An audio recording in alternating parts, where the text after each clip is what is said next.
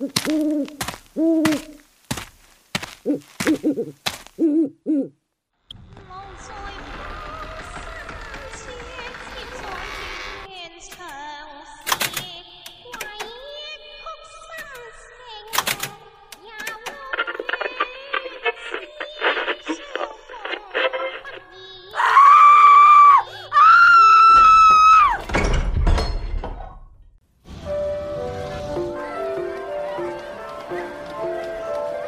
ってらっしゃい見てらっしゃい闇芝居の時間だよ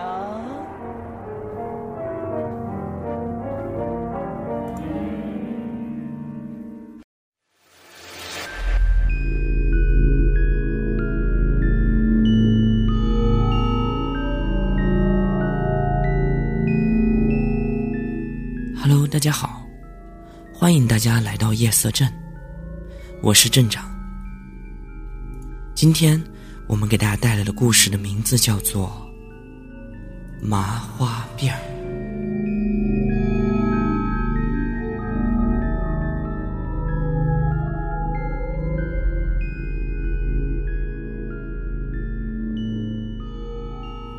某医科大学曾经出现过这样一件事儿，大概是发生在九十年代。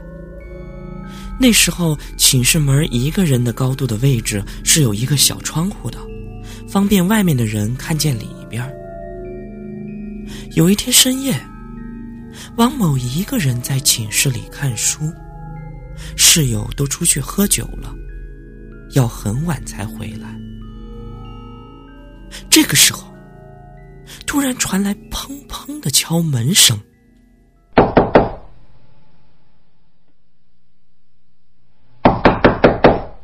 谁呀？小王头都没抬，吼了一声，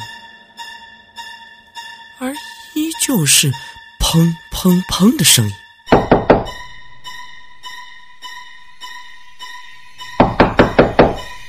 小王以为是室友在耍他，他不耐烦的朝门那看了一眼，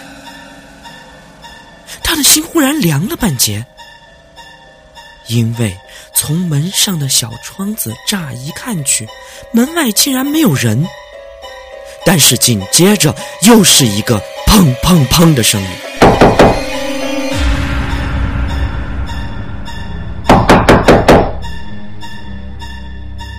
可是仔细一看，小王发现门下的沿儿位置有一个黑色的小圆弧。是的，有一个站着比寝室门小窗户下沿高一点点的人站在门口。小王脖子后面一股凉气袭了过来，但是他故作镇静的向门走了过去。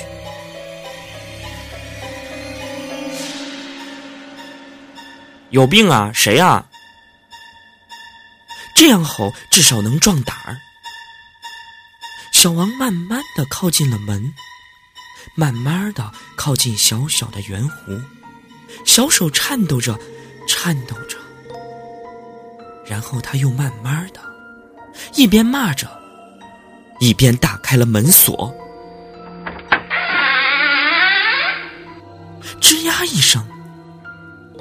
门开了，小王大声的尖叫一声，向后倒在地上，因为他看见一个梳着麻花辫的女孩子站在了门口。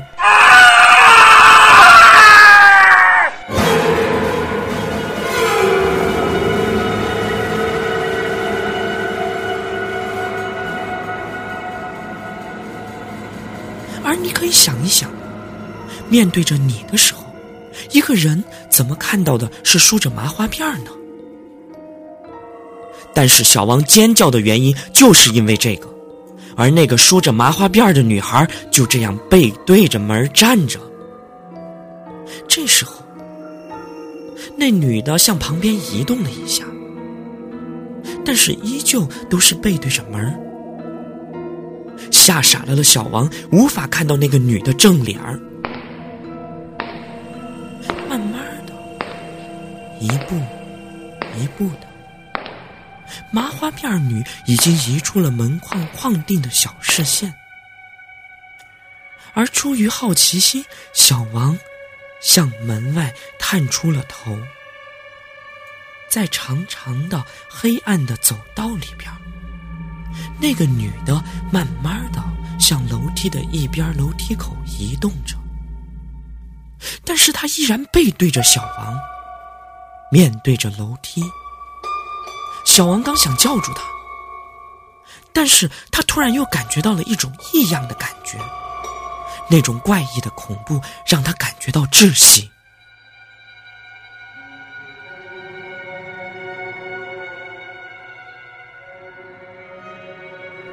就这样，小王一直看着他移到了楼梯口，慢慢的背对着小王，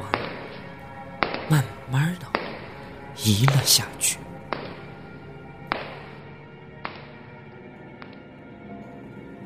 而就在麻花辫女快消失在视野的时候，交错上来的是半醉着的、吵闹着的小王室友。他们闹哄哄的走过了楼梯。在小王的视野中，和麻花辫交叉而。那帮醉醺醺的室友看到待在寝室门口的小王，问道：“啊，嗯，刚才那妞谁啊？”于是小王就把整件事情一五一十的说了出来。而这个时候，他们那帮酒醉的室友一下子都清醒了过来。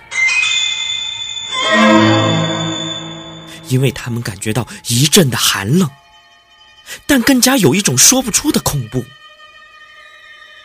过了不久，其中一个室友忽然问道：“小王，按照你的意思，刚才那女的是背对着你走下楼梯的？”小王疑惑的看着他们说：“对呀，她就是背着那样下去的。”室友们突然感到一阵眩晕，因为酒醉的他们想起来刚才的一幕，在半醉上来的时候，好像隐约看到交错而过的是个倒着跳下楼梯的女的。小王大叫一声：“你，你们怎么知道她是倒着倒着走的？怎么可能？”而室友慌张的回答道：“他对着我们下来的时候。”我们刚好看到的是是一个麻花辫，而瞬间，众人都呆在了那里。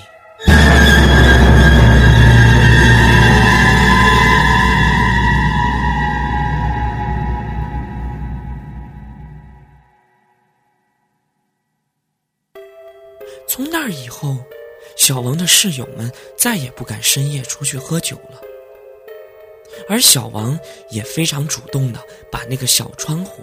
用纸给贴上了，而且在纸的后面还有一道灵符。